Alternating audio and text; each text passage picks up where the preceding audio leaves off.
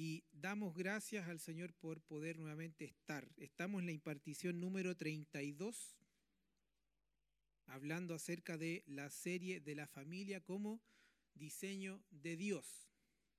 He estado bastante sorprendido en el sentido de que cada vez que nosotros vamos a hablar un tema siempre viene a nuestra mente y qué nuevo nos van a hablar de esto.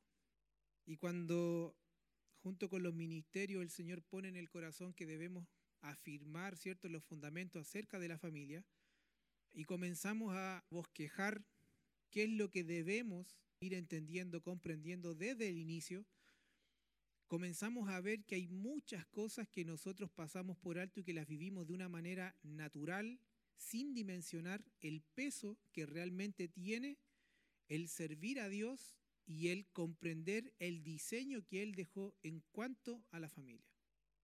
Y esto va tomando una forma distinta y la perspectiva que vamos teniendo va cambiando conforme el Señor nos va iluminando el entendimiento para que su palabra en nosotros pueda producir la vida de Cristo que debe producir. Por lo tanto, al ver que ya llevamos 32 semanas hablando acerca de la familia y amados, solo estamos viendo pinceladas en muchas áreas porque si nos pusiésemos a profundizar en todo, nos falta vida. Cada intención, cada versículo, cada palabra que está escrita tiene una profundidad y una riqueza que no nos da el tiempo para poder escudriñarla. Por eso es que necesitamos con urgencia también que los ministerios y los dones y las gracias que Dios ha dejado en el cuerpo de Cristo puedan también inquirir en estas palabras, puedan extraer las riquezas y también darlas a conocer al cuerpo de Cristo. Por eso es que honramos a quienes nos ministran la palabra y a cada uno de quien el Señor le dio gracia para poder ir comprendiendo la escritura y tiene, cierto, este ministerio también eh, magisterial para poder hablar con exactitud y con palabras sencillas un evangelio que no porque es sencillo es fácil sino que el Señor nos permita ir comprendiendo y dimensionando la profundidad con la que Él nos está enseñando hoy. Vamos a continuar hoy día, para los que van tomando apuntes, vamos a continuar con la pérdida del diseño de Dios y sus consecuencias, y claro que esto está enfocado en la familia. Las dos semanas anteriores estuvimos hablando cuál era el propósito de la familia, para qué Dios diseñó la familia, para qué la estableció, y para qué Dios preservó, ¿cierto?, al, al, hombre a través de un matrimonio. Hoy día vamos a hablar acerca de la pérdida de este diseño y el Señor nos acompañe y nos vaya dando entendimiento para no añadir nada que no corresponda a su palabra, sino que Él también por su espíritu pueda a usted y a mí hacernos comprender con mayor profundidad. Y hemos dicho reiteradamente que todos los diseños de Dios son perfectos. Y que en lo natural que usted no vea que algo se esté cumpliendo en su vida, no significa que el diseño de Dios tiene algún detalle, tiene alguna anomalía, hay algo que corregir, sino que eso siempre va a hablar de nosotros. No es el Señor entregándome malas instrucciones, sino que somos nosotros, soy yo, quien no está logrando interpretar lo que el manual dice acerca de lo que Dios diseñó. Y esto usted lo ve en el día a día. Hoy día todos los artefactos electrodomésticos que vienen generalmente vienen desarmados. Un mueble que usted se compra viene desarmado. Hay algunos que son más ágiles para poder armar y otros no tanto. Ese manual que dice hojita 1, ensamble la letra A con A, B con B, luego viene la parte 2, 3 y hay un procedimiento, ¿cierto? Hay un proceso, hay una instrucción que nos dice cómo se debe armar. Generalmente nosotros no somos de eso. A nosotros nos gusta creernos que sabemos hacer las cosas y cuando nuestra esposa al lado nos dice, como que parece que las ruedas no van encima del mueble, van abajo, no nos gusta. Y después cuando terminamos de armar y vemos que no está como, que no se parece realmente a la foto, ¿cierto? Tomamos el manual y comenzamos a ver y a desarmar lo que ya habíamos armado y eso nos provoca pérdida de tiempo, desgaste, rabia, porque también tenemos a alguien al lado que nos está diciendo, no es así, no es así, te lo dije, y comenzamos a desarmar y posteriormente armar de acuerdo al diseño. Si nuestros jóvenes entendieran cuál es el diseño del matrimonio, muchos de estos problemas no los vivirían en el proceso. ¿Por qué? Porque ellos ya sabrían cuál es el propósito de Dios, ¿cierto? Cuando se contrae matrimonio, cuando se entra al estado del matrimonio, ellos sabrán cómo y por qué vienen los hijos, qué debemos inculcarles, qué debemos formar en ellos, y va a haber un proceso que no va a ser tan doloroso o al menos ya van a saber qué es lo que ellos deben hacer, no por lo que le dijeron sus padres, sino porque saben lo que Dios desea desde antes de la fundación del mundo. Por lo tanto, lograr entender esto, ¿cierto? No es algo fácil. Algunos tendrán la gracia del Señor de haber tenido buenos padres, otros quizás no, otros quizás nunca los conocieron. Pero gracias a Dios que ninguna de las experiencias personales que nosotros ustedes hayan tenido sirve en cuanto al propósito de Dios, porque Él dice que Él hace nuevas todas las cosas. Por lo tanto, ni su padre, ni su madre, ni su hermano, ni nadie es una excusa para justificar hoy día el mal carácter que muchas veces tenemos o el impedimento que tiene el Señor para formar su carácter en nosotros. Nadie tiene excusa. Usted dirá, no, pero es que él es un niño que le falta amor. Sí, pero cuando Cristo manifiesta el nuevo hombre en una persona, Él suple toda necesidad. Y junto con eso todas las carencias se van. ¿Habrá un trabajo? Claro que sí, pero no parte desde una carencia. Él parte de un ser completo. ¿Y qué es lo que hacemos dentro del cuerpo de Cristo? Manifestamos el amor del Señor que va supliendo también y, quitando todos esos vacíos que el hombre en su interior quiere muchas veces echar mano para justificar el perfecto amor del Señor, va sacando y va quitando todas aquellas cosas. Por lo tanto, no menosprecie la enseñanza en cuanto a algo que usted quizás lleva mucho tiempo en el matrimonio o como hijo o como esposo o como esposa, sino que veamos y con un corazón humilde recibamos la palabra, porque amados, debemos aprender de forma correcta y desaprender aquellos que vimos con ejemplos naturales que no edifican y no contribuyen al propósito de Dios. Dios garantiza que sus diseños funcionan perfectamente.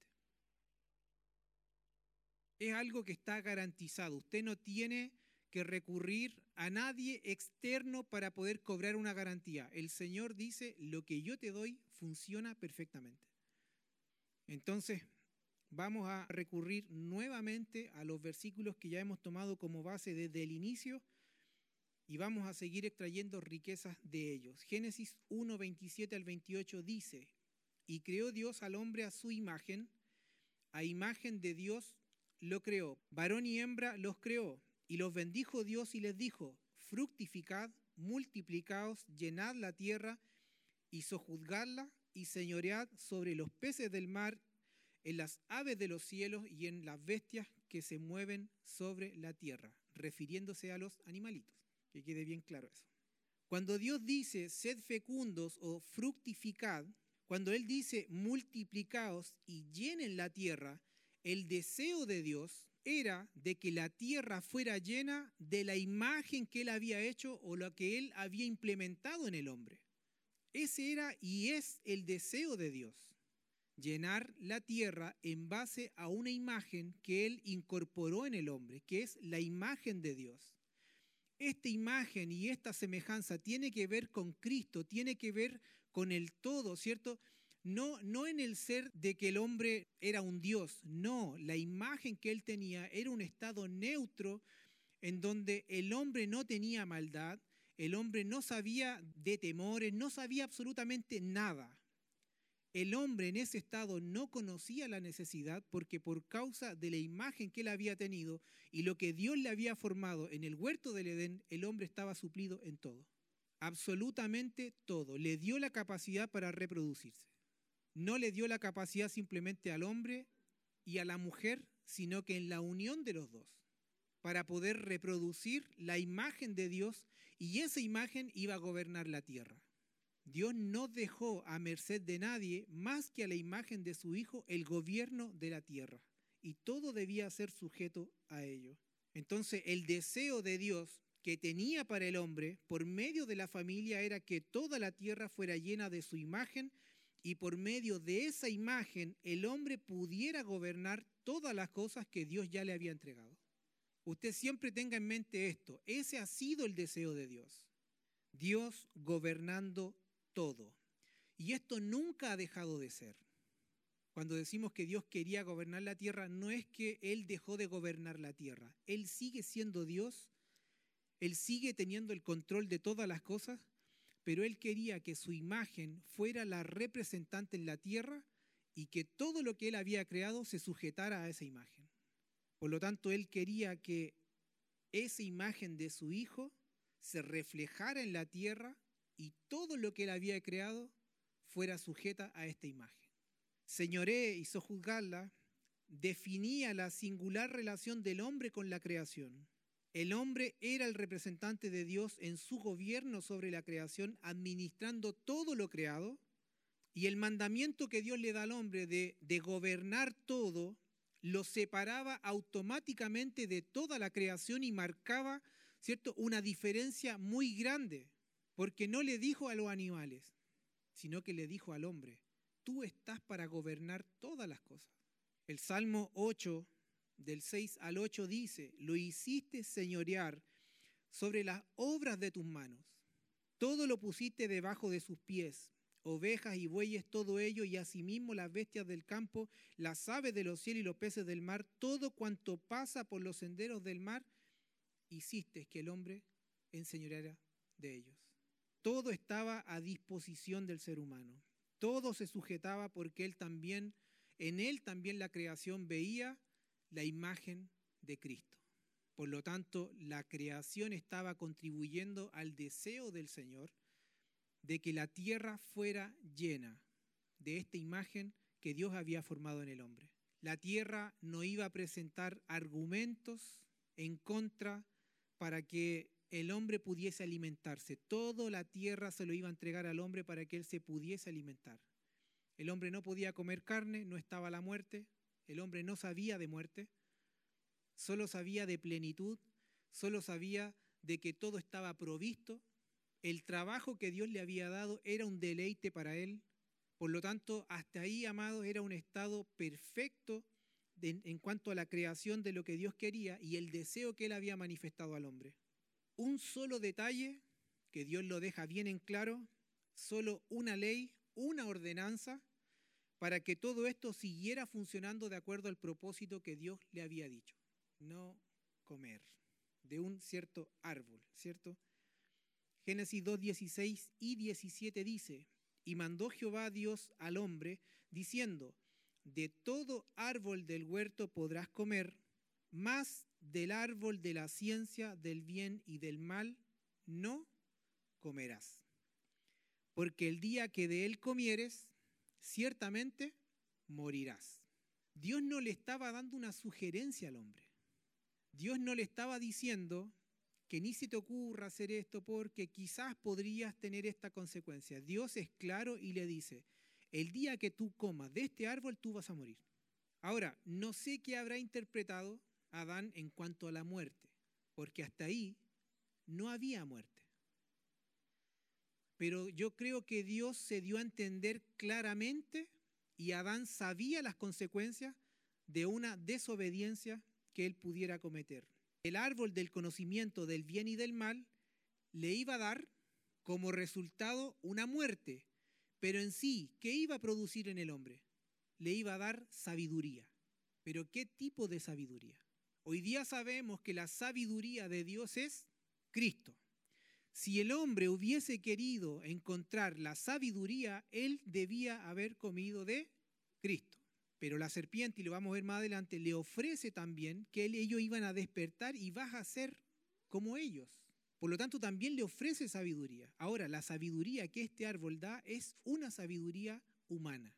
Y la sabiduría humana en cuanto al propósito de Dios en cuanto a, la encomienda del Señor no tiene parte ni arte.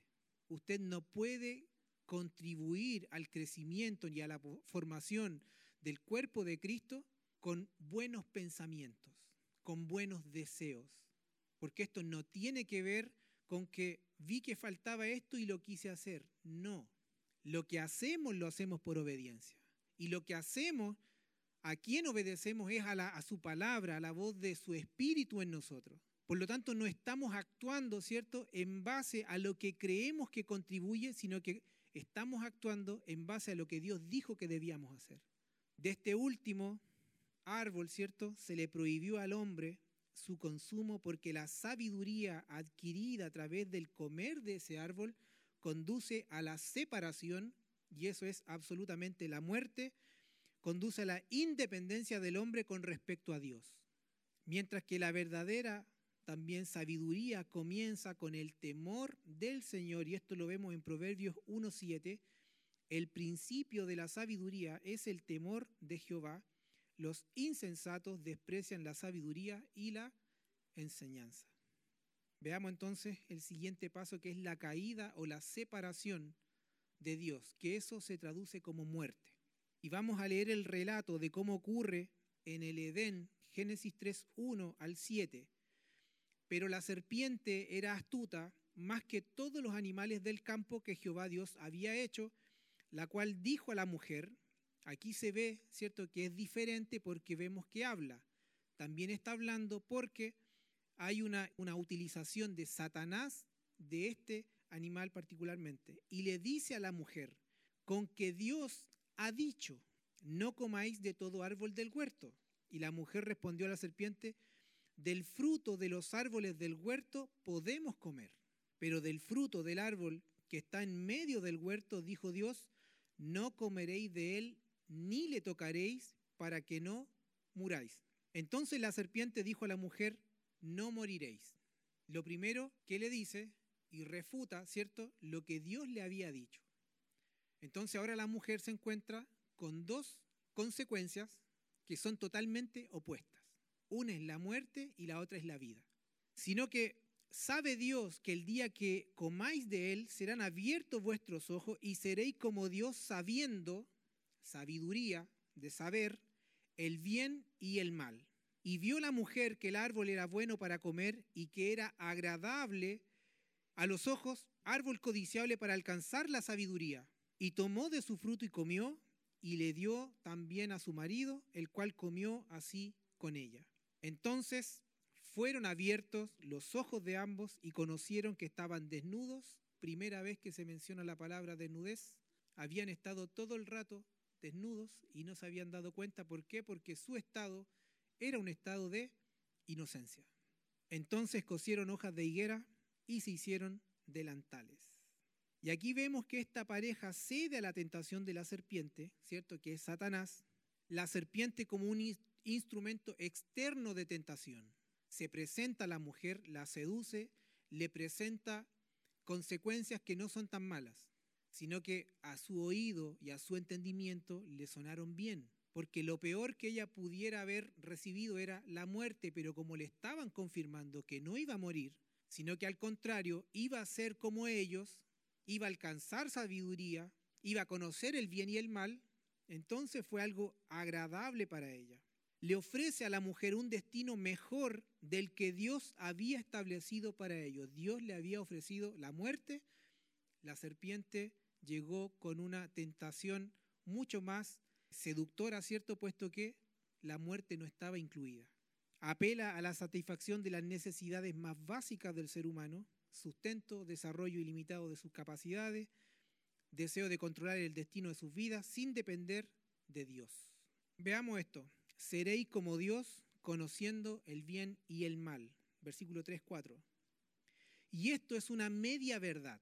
Y una media verdad, como lo hemos dicho, es mucho más dañina que una mentira, porque oculta cosas que te hace pensar que todo está bien.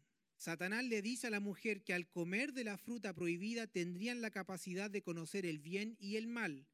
Una media verdad era que sus ojos serían abiertos y que efectivamente iban a experimentar la diferencia entre el bien y el mal. ¿Fue así? Fue así. O sea, eso era verdad, pero no era toda la verdad. La otra media verdad, que no se lo dijo, era que al tener esa experiencia, habrían desobedecido a Dios. Entonces Satanás le presenta una verdad, una media verdad disfrazada, ¿cierto?, de una verdad completa. Y lo que la mujer y Adán no lograron ver es la verdad completa, que no importaba la media, importaba lo que Dios dijo. Si comen de él, ciertamente van a morir. Entonces la otra media verdad era que al tener cierto esa experiencia habrían desobedecido la palabra de Dios y por lo tanto no podrían volver a ese estado de inocencia por sus propios medios. Entonces Satanás atrae con carnadas que parecen la verdad, pero que resultan ser una trampa mortal. Y esto debe ser siempre nuestra oración, porque muchas veces nosotros vivimos de medias verdades y creemos que estar cumpliendo con una media verdad está todo bien, pero no, debemos lograr por el Espíritu del Señor, por su palabra, que las mentiras que se han enquistado en nuestra vida como una verdad puedan caer a tierra y la verdad de Cristo se pueda establecer destruyendo toda otra mentira que hemos creído por mucho tiempo. Solo la verdad de Cristo prevalece. Solo la verdad de Cristo es un fundamento. No hay otro fundamento fuera de la verdad. La mujer no cede inicialmente a la tentación, sino que después de un proceso de evaluación externa e interna que finalmente la lleva a concluir que el árbol es bueno, atractivo y codiciable. O sea, ella igual tuvo un razonamiento. La mujer come del árbol y también le da a su marido. El hombre también escoge y decide desobedecer, admitiendo luego su decisión libre y acción individual. Génesis 3:12 dice, y el hombre respondió, la mujer que me diste por compañera me dio del árbol y yo comí. Es una decisión que él. El apóstol Pablo responsabiliza de esta desobediencia a quién? A Adán. A él lo hace responsable. ¿Por qué? ¿Qué dijimos del matrimonio? El esposo es el responsable. Por lo tanto, nosotros no estamos ajenos de aquello que pueda hacer nuestra esposa. En un ideal, ¿qué debió hacer Adán? no haber comido, haber excusado a su esposa, pero haber respondido por ella. En cambio, él se hizo cómplice también, aceptando, ¿cierto? Y comiendo, siendo partícipe de lo que Dios le dijo que no debían hacer. Entonces el apóstol Pablo responsabiliza a Adán y dice, por tanto, como el pecado entró en el mundo por un hombre, y por él el pecado, la muerte, así la muerte pasó a todos los hombres por cuanto todos pecaron. Romanos 5.12. También se admite que la desobediencia de Eva tiene su consecuencia específica también en ella y vamos a ver lo que después ocurre. Después de que el hombre desobedece y que come de este árbol de la ciencia del bien y del mal, no ocurre una muerte física inmediata como Dios lo había dicho. Ahora, ¿Dios habrá estado hablando de, la de ese tipo de muerte física instantánea? Dios estaba hablando de una separación de Él. ¿Quién es nuestra fuente de vida? es Dios, es Cristo, es su Espíritu en nosotros, es Él en sus tres formas. Son nuestra fuente de vida. Por lo tanto, si al hombre lo sacaban de su ámbito de vida, ¿qué iba a ocurrir con él? Necesariamente iba a experimentar una muerte. Saque un pez del agua, vea cuánto puede durar. Puede que la muerte no sea instantánea, pero hay una agonía, hay un tiempo, hay un proceso. Génesis 3 del 8 al 19 dice, y oyeron la voz de Dios que se paseaba por en el huerto al aire del día, y el hombre y su mujer se escondieron. ¿Quién le enseñó a esconderse? De la presencia de Jehová entre los árboles del huerto. Mas Jehová Dios llamó al hombre y le dijo, ¿dónde estás tú? La pregunta es, no es que Dios no supiera dónde ellos estaban escondidos. No interpretamos eso, sino que Dios le está preguntando por la posición donde él lo había dejado. El hombre ya no estaba allí.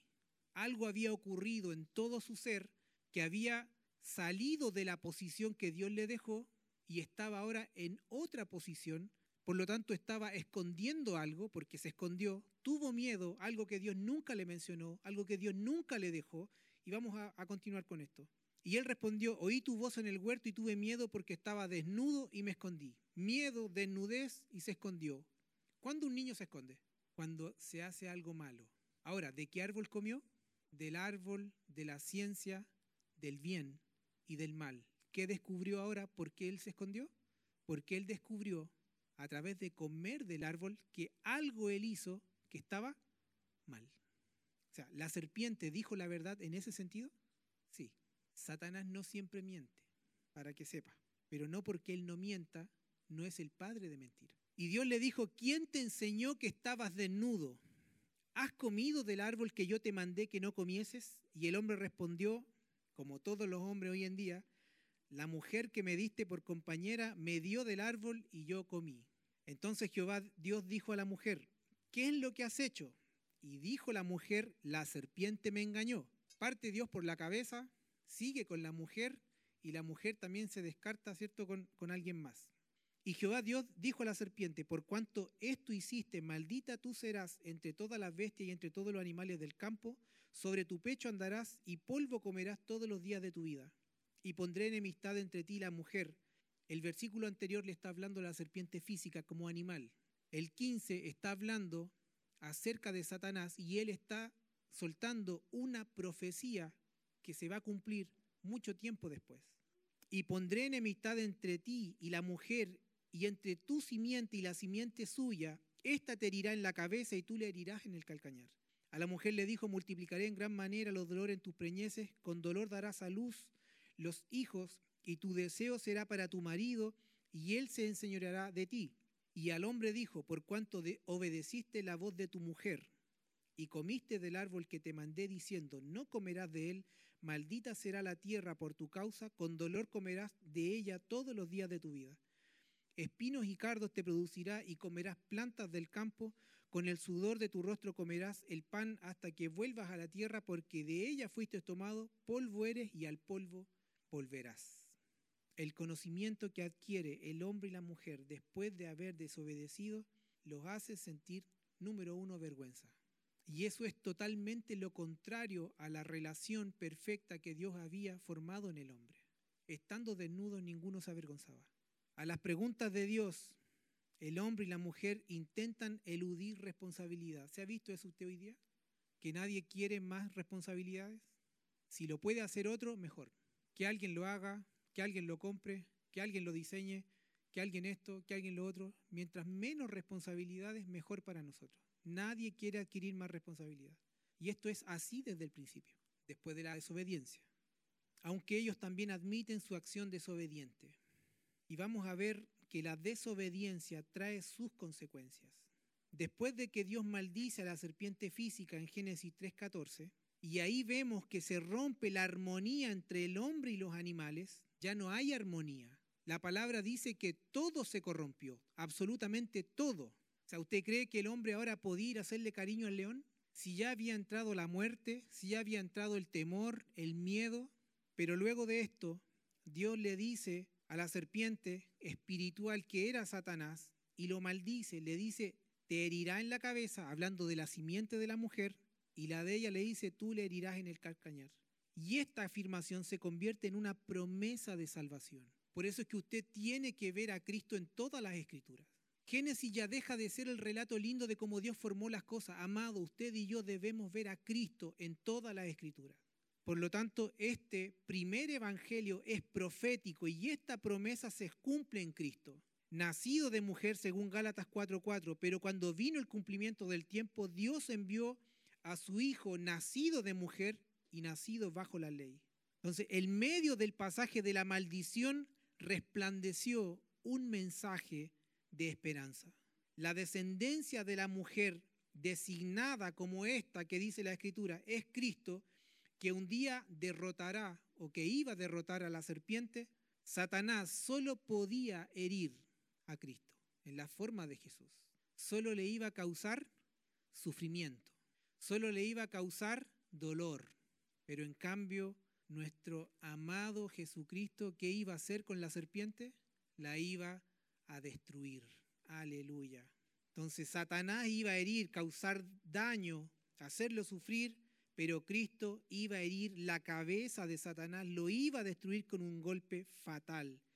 Y Pablo en un mensaje que, hace referencia a Génesis 3, 1, 24, alentando a los creyentes en Roma, él dice, y el Dios de paz aplastará en breve a Satanás bajo vuestros pies. Por lo tanto, vemos ahí la primera profecía en los primeros capítulos del Génesis y que vemos el cumplimiento y que hoy día estamos cumpliendo esta redención a través de Cristo de todo lo que Dios maldijo por causa de la desobediencia en el hombre. El versículo 3.16 habla de la consecuencia de la mujer y que está directamente relacionada con el rol de madre y de esposa. La maternidad ahora iba a ser con dolor y sufrimiento. La mujer ahora iba a tener el deseo hacia su marido, quien iba a ejercer el control también sobre ella. Y ahí se rompe la igualdad y la mutualidad que Dios en un principio intentó para el hombre al formar al hombre y la mujer. Desde ahí las relaciones matrimoniales comienzan a sufrir un deterioro, un desgaste, una pérdida del diseño y vamos a ver todo lo que causó esto en el hombre. Ya no era un matrimonio ideal. Por lo tanto, esa relación que se distorsiona en el principio se sigue distorsionando hasta el día de hoy por causa de una naturaleza que está corrompida. Y aquí vamos a ver algo que, encontré que me gustó mucho y lo, y lo dejé acá, que se llama la triple T. Génesis 3.7 y ya lo leímos, dice, fueron abiertos los ojos de ambos y se dieron cuenta que estaban desnudos, entonces cosieron hojas de higuera y se hicieron ceñidores. La triple T de aquel evento se repite en nuestra propia experiencia todos los días. Número uno, la tentación. Es la invitación a desobedecer al Señor por medio de lo que usted quiera.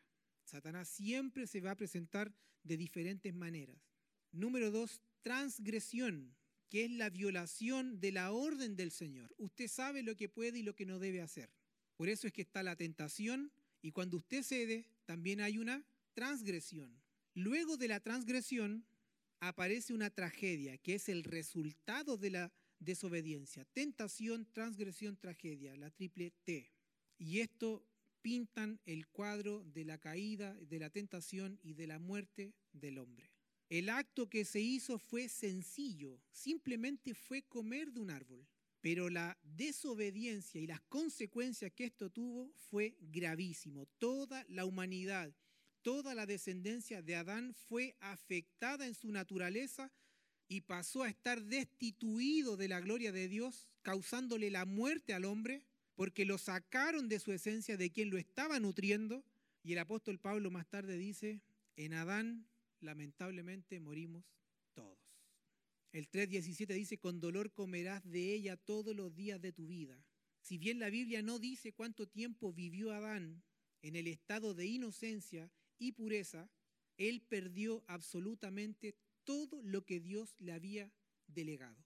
La imagen de Dios en el hombre se había distorsionado, por lo tanto Dios ya no podía confiar en esa imagen distorsionada para que gobernara la tierra y para que la sojuzgara. Adán fue arrojado, sacado de su posición de administrador del jardín del Edén y fue condenado a vivir como un labrador.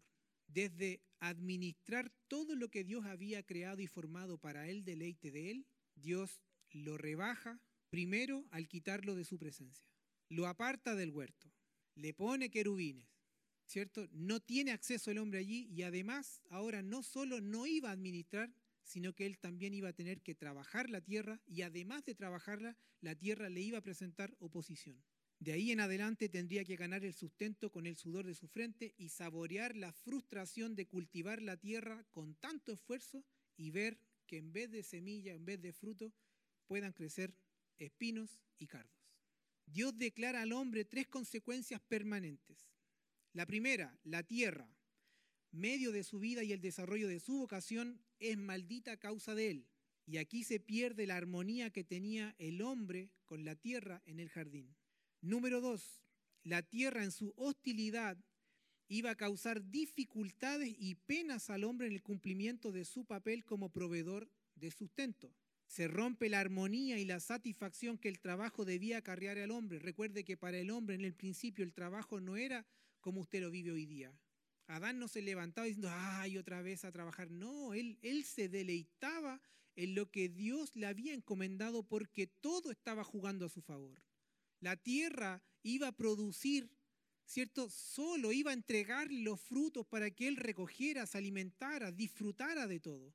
Ahora no, la tierra iba a jugar un papel en contra, los animales iban a jugar un papel en contra, porque él no solo tenía que arar la tierra, sino que tenía que estar pendiente de que un león no se lo comiera.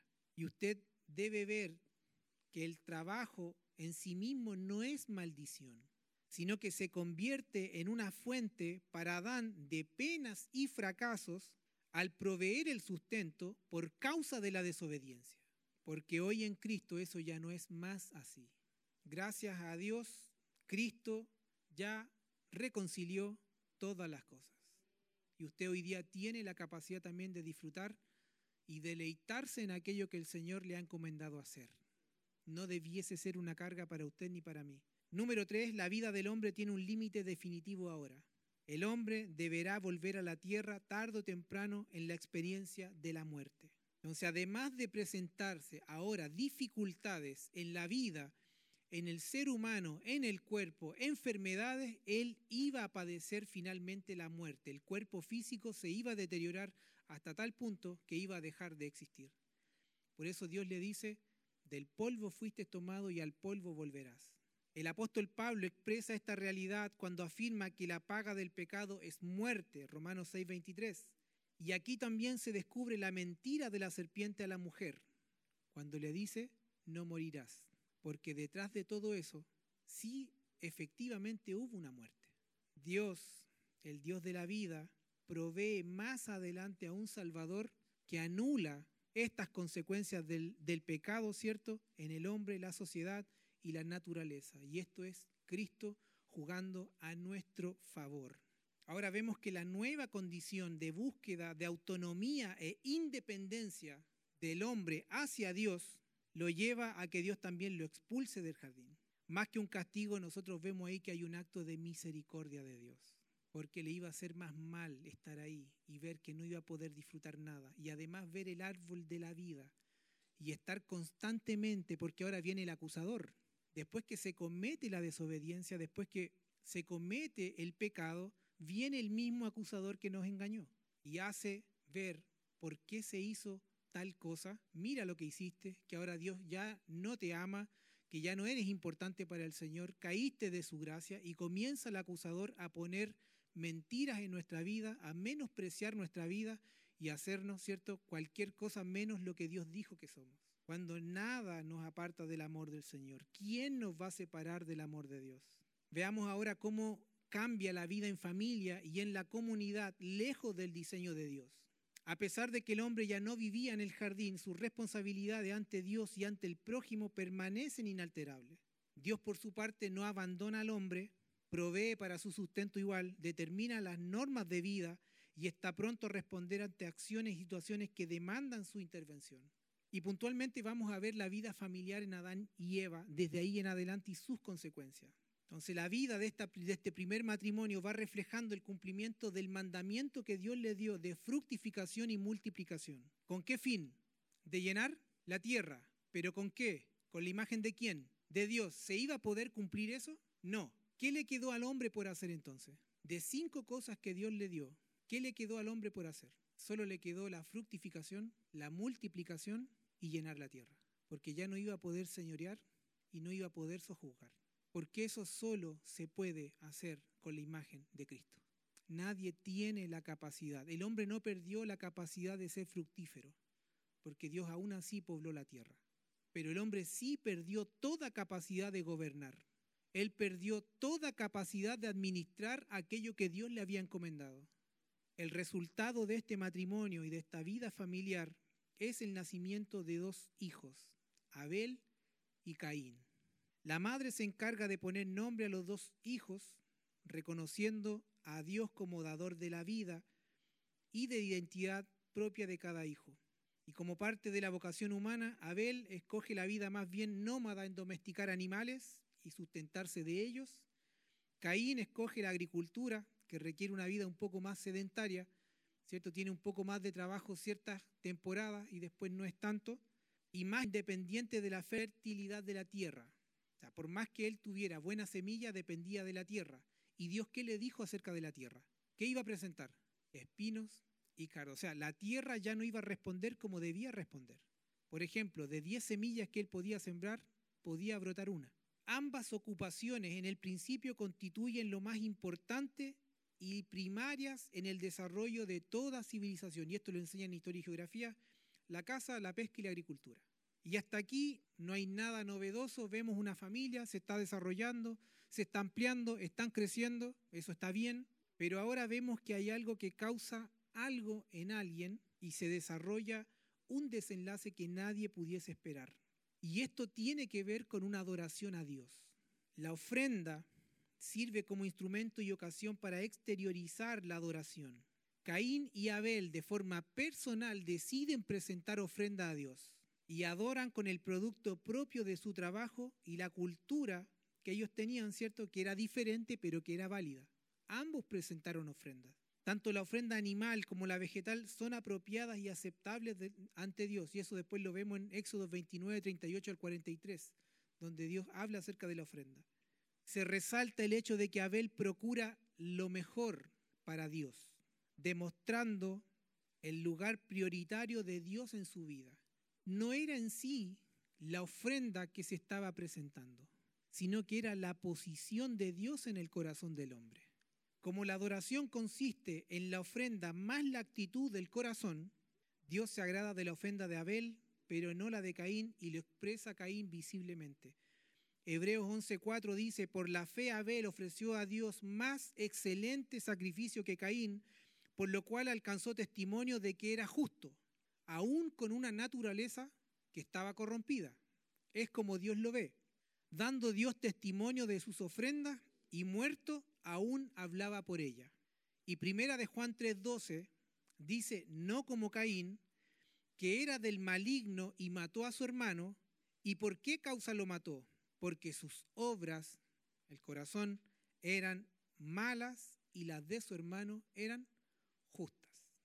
Entonces, Hebreos 11 y, y Juan 3:12 nos explican que la ofrenda de Abel era la expresión de su fe su deseo de excelencia para con Dios y sus obras justas. Por el contrario, la ofrenda de Caín estaba expresando sus malas obras. Al responder a la adoración, Dios tiene en cuenta la actitud y la vida completa de quien adora. ¿Se da cuenta que no es solo presentar algo frente a Dios? El acto lo podemos ver nosotros. Y en la silla usted dirá, hoy lo que hizo el pastor. Dios está mirando el corazón. Si el corazón no está acompañando el acto, Dios no se agrada. Por eso es que Israel tuvo tantas quejas y Dios decía, este pueblo de labios simplemente me adora, pero su corazón está lejos de mí. Caín usa su ofrenda para competir con su hermano y para manipular a Dios, y ante el rechazo se enoja grandemente y lo expresa visiblemente. Y aquí aparece el enojo, por primera vez citado en la Escritura. Otro sentimiento negativo que es producto de la corrupción que entró en el hombre del manejo del enojo con todas sus expresiones progresivas depende la calidad de las relaciones entre los seres humanos. Y esto habla del primer homicidio y su castigo. Y vea cómo, cómo Dios siempre llega a tiempo y aun cuando ya hemos metido la pata está. Dios, que conoce el corazón, ¿cierto? Nota la reacción de Caín y le ofrece ayuda en tres maneras distintas. Número uno, le hace reconocer su sentimiento negativo. Reconocer los sentimientos siempre es el primer paso hacia una solución correcta. Sea un tic para usted. Segundo, le indica que la razón de no mirar con agrado a su ofrenda está en él mismo y no en Abel. O sea, no era una competencia. Esto es lo que se tienen que entender. Los hermanos no estaban compitiendo, o al menos Abel no tenía esa motivación en su corazón. Él no estaba compitiendo y solo uno iba a ganar. Los dos presentaron ofrenda voluntaria al Señor. Y si a Dios le agradaban las dos por causa del corazón y del acto, los dos salían beneficiados. Por lo tanto, que Dios haya recibido la de Abel y no la de Caín, no tenía la culpa Abel, que porque él ganó había un segundo lugar. Entonces Dios le indica que la razón de no mirar con agrado esa ofrenda es producto de él mismo y no de su hermano. No se debe eludir la responsabilidad y echar la culpa a otro, sino corregirse y mejorar. ¿Se da cuenta Adán? Señor, la mujer que me diste. Caín estaba haciendo exactamente lo mismo con su hermano. Número tres, le advierte del pecado al que su sentimiento lo puede llevar. No obstante con esto, Caín es responsable y capaz de dominar la situación y resolverla correctamente si él hubiese decidido. Jesús habla sobre este tema en Mateo 5, 21 al 26, declarando que la reconciliación con el hermano es la solución correcta al enojo. Porque cuando usted y yo nos enojamos, nosotros decidimos enojarnos. Usted dirá, me provocó. Sí, tú decidiste enojarte. Por eso es que el poder que tenemos por su espíritu en nosotros nos da este tipo de herramientas para poder identificar y no caer en el juego del enemigo. No hacernos partícipe de algo que simplemente va a traer destrucción a nuestra vida. Porque mientras usted y yo albergamos rencor, odio, enojo en nuestra vida, la otra persona ni se enteró que usted estaba enojado con él. Porque además no tenemos la valentía de hablar sino que vamos enquistando en nuestro corazón y todo lo que vemos en la otra persona es odio y mira lo que hizo y mira y no somos capaces de hablar. ¿Sabes qué? Esto me molesta de ti. Hermano, perdón, no sabía que lo estaba haciendo así. Y si se estaba haciendo con, con querer, se habla. Entonces, Caín, sin hacer caso a Dios, descarga su resentimiento y mata finalmente a Abel. Este es el primer crimen registrado en la Biblia. Fue una acción calculada fríamente y con engaño. No se especifica el diálogo que tuvieron los hermanos, ni la forma en que Caín mató a Abel, pero sí hubo un derramamiento de sangre. Por lo tanto, suave la cosa no fue. Dios confronta nuevamente a Caín, quien intenta eludir toda responsabilidad. Aunque Abel está muerto, su vida no está extinguida. La palabra dice que su sangre aún clama. Caín no muestra señal de arrepentimiento. Respuesta correcta frente al pecado, arrepentirnos. Nunca levante argumentos frente a una palabra del Señor que está descubriendo su vida y que lo hizo y que le hace mostrar el error que hemos cometido. Tiene dos actitudes para tener. O se defiende frente a Dios o guardamos silencio y en humillación delante de Él reconocemos que hemos fallado. Una le va a salir bien, la otra le va a ir mal. Entonces Caín intenta eludir toda responsabilidad. Su sangre, expresión de vida en el pensar bíblico, clama a Dios. Caín no muestra señal de arrepentimiento y Dios lo castiga. La maldición de, la tierra y el ser errante afectaban la relación de Caín con la tierra de la cual depende grandemente por su vocación. Ante el temor expresado por Caín de ser muerto por cualquiera, Dios le provee de una protección poniéndole una señal. Y esa señal es una expresión de misericordia de Dios. Él da oportunidad de arrepentirse siempre. Vemos el primer asesino en la tierra. Los descendientes de Caín ilustran la vida en comunidad y, y el progreso de una civilización. El lugar geográfico de esta civilización es la tierra de Nod, al este de Edén. Caín no tiene problema en encontrar esposa ya que Adán y Eva tuvieron muchos más hijos y no todos están nombrados. Se mencionan siete generaciones indicando una civilización completa. El progreso de la civilización se ve en la fundación de la ciudad, expresión de desafío a Dios. Serás errante y fugitivo en la tierra, es lo que Dios le dice a Caín. Ellos desarrollan las artes, la música, se desarrollan en la industria, artesanía de bronce e, hierro. Y esto me causó algo, dice, pero también se nota el avance del pecado en la vida de la comunidad. Los historiadores dicen que hay práctica de poligamia y el aumento de violencia expresada en términos de venganza y homicidios. La misma naturaleza reproduce en otros la misma maldad, pero en un grado mayor. No se podía esperar menos que violencia de alguien que mata a su hermano y que además no presenta arrepentimiento frente a Dios. Entonces se comienza a ver el deterioro del ser humano en toda su expresión. Recuerde usted siempre en mente que el hombre con la imagen de Dios debía gobernar la tierra. Cuando el hombre no pudo manifestar la imagen de Dios en la tierra, lo que hizo fue engendrar hijos en base a su imagen distorsionada en la tierra. De todas maneras, el hombre expresó una imagen. Lo malo fue que no fue la imagen de Dios, sino que fue la imagen del hombre distorsionada, muerta, separada de Dios.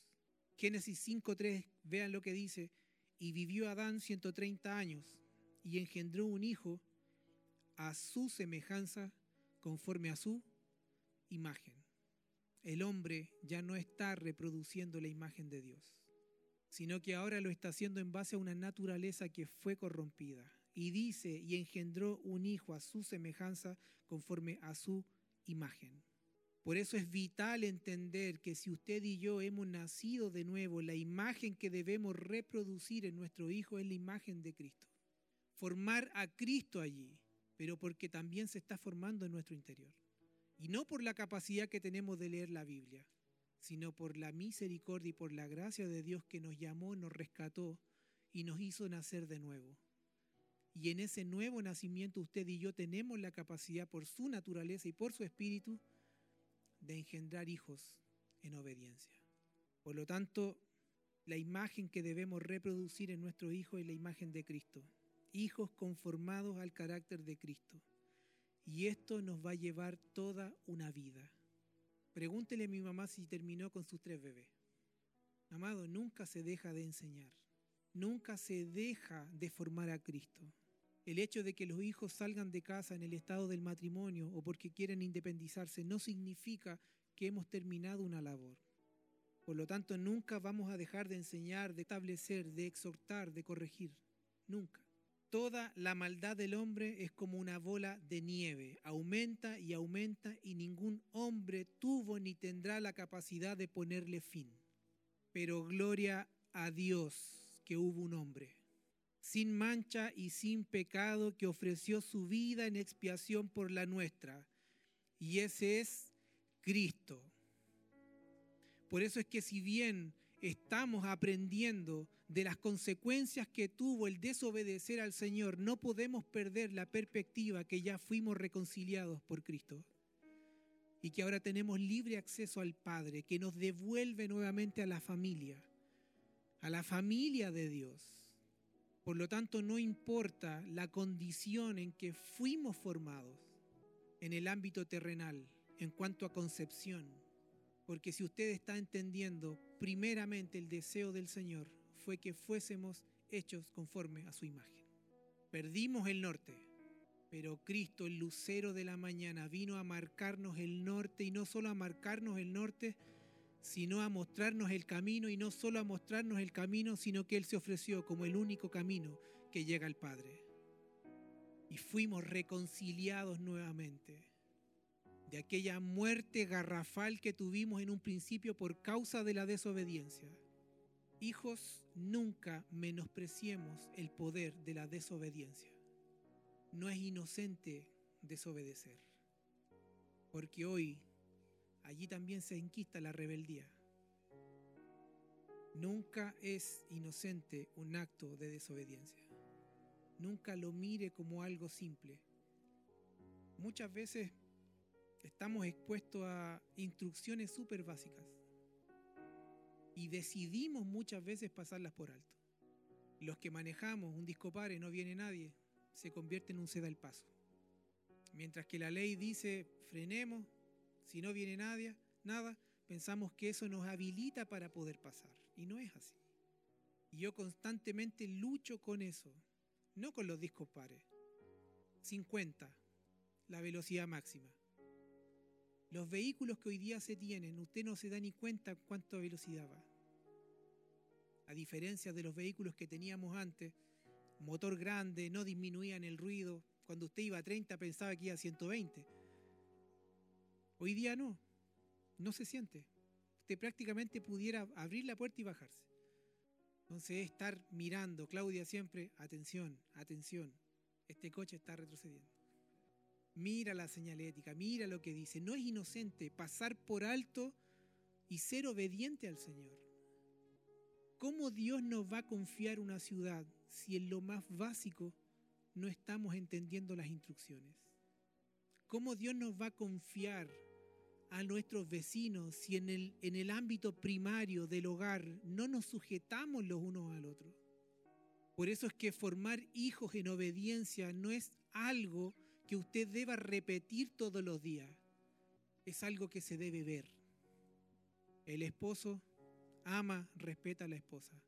La esposa se sujeta, ambos se sujetan al Señor. Ambos son obedientes al Señor. Los hijos ven el amor, ven el respeto, se les enseña obediencia.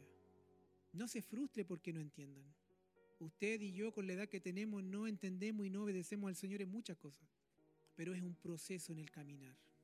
Y yo hoy delante de ustedes digo, me cuesta también. Y muchas veces nos presentamos no como un producto acabado, sino que lo hemos dicho, nos estamos formando juntamente con ustedes. Y primero la palabra nos pega a nosotros. Por lo tanto, necesitamos que ustedes también nos colaboren. Perfecciónese y forme a Cristo también en mí. Seamos obedientes en lo más básico. No importa lo que los demás digan, lo que una tienda diga, si hay un protocolo, respetemos. No es inocente el no respetar. No es inocente. No es es que fue sin querer. No existe el fue sin querer. Gracias, Señor.